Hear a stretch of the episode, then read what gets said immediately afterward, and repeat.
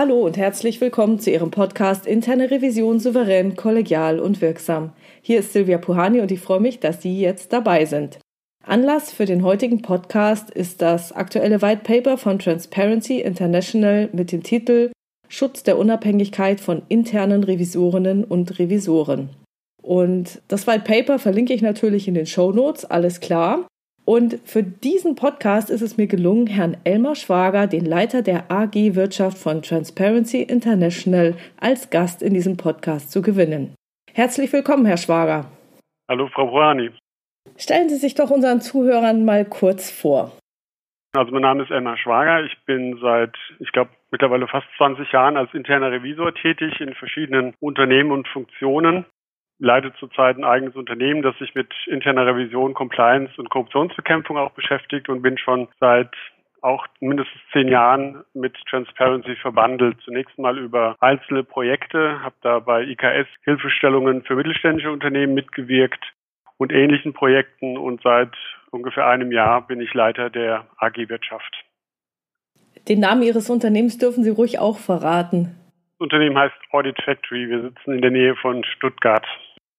Und was bieten Sie dann an? Im Wesentlichen ist es die komplette oder partielle Auslagerung der internen Revisionsfunktion mit den daran hängenden Beratungsleistungen. Vom Umsatz her betrachtet machen wir Beteiligungsprüfungen überall auf der Welt und die üblichen Prozessprüfungen, Einkauf, Vertrieb, Compliance und ähnliche Projekte. Okay.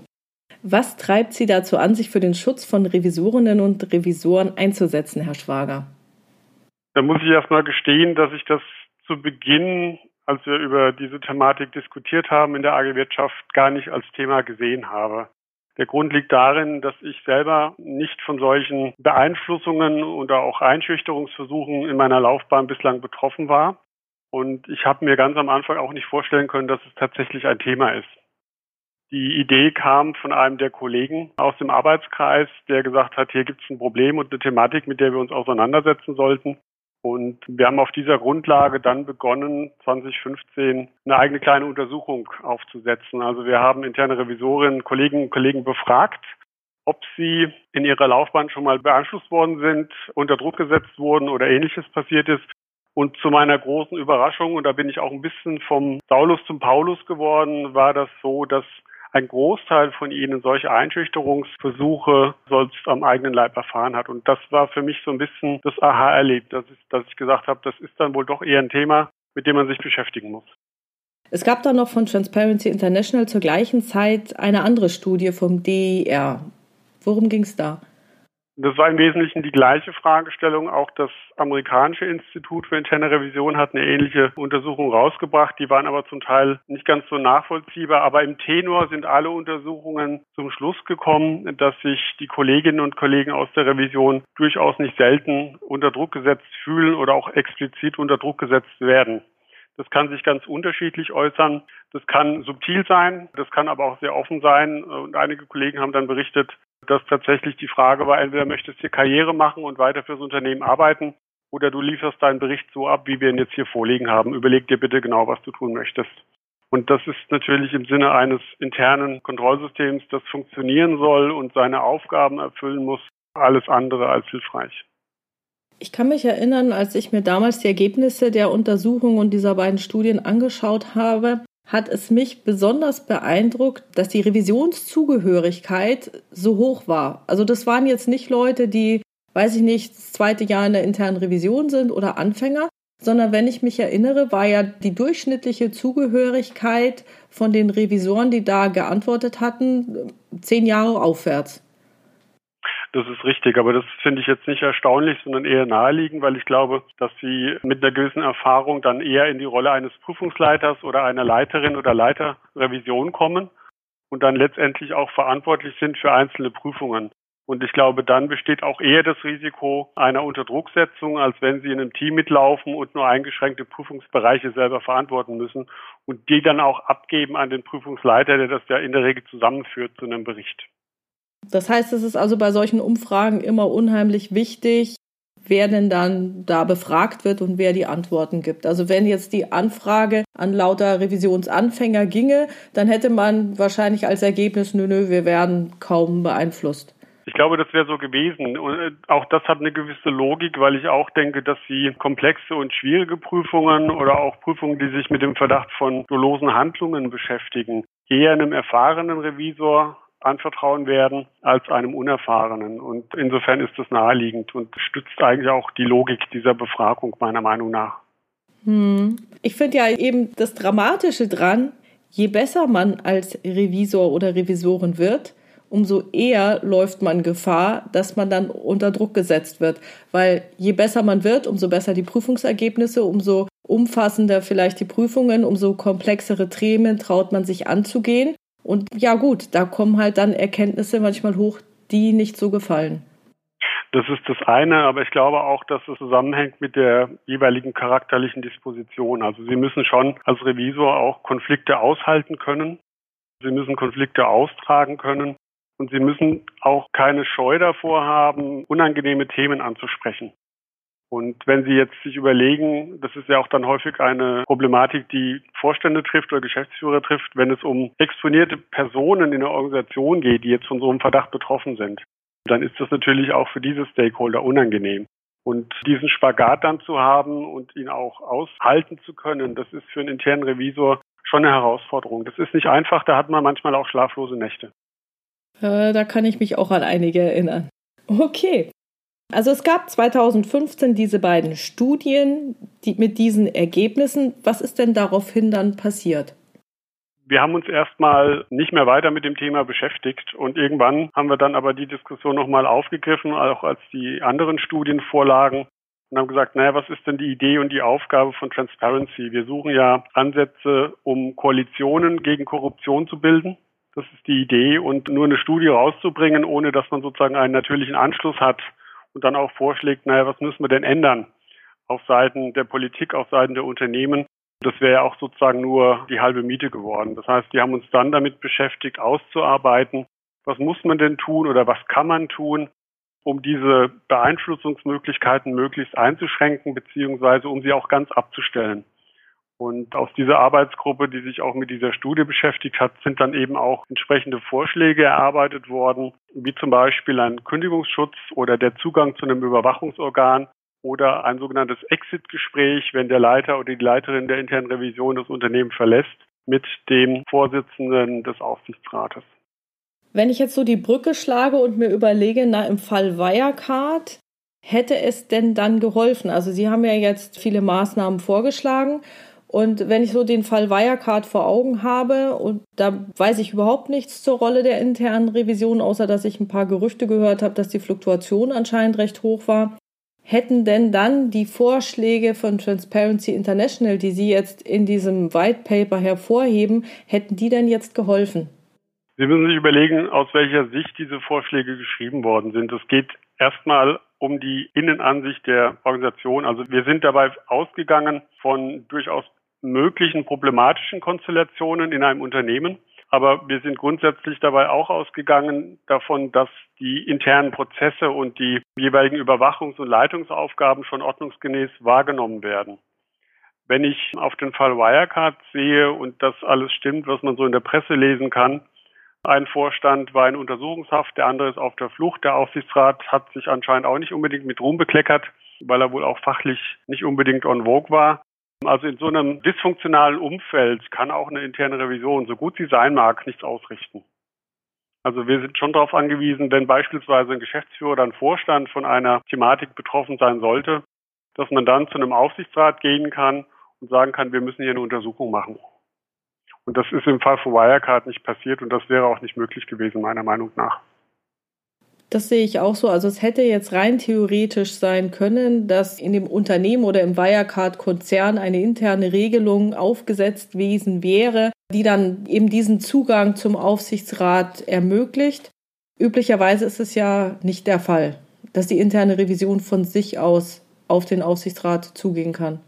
Das ist unterschiedlich. Also ich sehe das durchaus ein bisschen differenzierter und auch wenn man sich die zeitlichen Abläufe mal der letzten 10, 15 Jahre betrachtet, ist es durchaus nicht unüblich. Also ich habe gerade bei meinen größeren Mandaten und wir sind nur im Mittelstand unterwegs, das möchte ich hinzufügen, sehen wir durchaus, dass auch ein Beirat oder ein Aufsichtsrat mit der internen Revision regelmäßig spricht und dass wir auch einen Zugang haben zum Aufsichtsrat für den Fall, dass Leitungsfunktionen und Leitungsfiguren im Unternehmen auch von solchen Verdachtsmomenten betroffen sind. Das ist eine Entwicklung, glaube ich, die sich noch weiter fortsetzen wird, die sich auch ausweiten wird, weil ich glaube, man schon sieht, dass eben auch ein Vorstand und ein Geschäftsführer auch statistisch gesehen eben mal zu den bösen Jungs und Mädels gehören kann. Und dass wir auch für diese Fälle ein funktionierendes Compliance-Management-System brauchen. Das heißt, die Rolle der Revision entwickelt sich hier nach meiner Wahrnehmung durchaus weiter. Und man traut ihr das auch durchaus zu, dass sie entweder alleine oder mit externer Unterstützung auch solche Vorgänge aufarbeiten kann. Nur die Frage ist natürlich, wer will es dann hören? Das gilt immer. Also wenn ein Aufsichtsrat die Ohren zuschließt oder sagt, der Bericht kommt in die Schublade, habt ihr toll gemacht, dann hilft es natürlich nichts. Genau, und ich glaube, das wäre jetzt für die Presse und die Öffentlichkeit nochmal sehr wichtig, das zu betonen.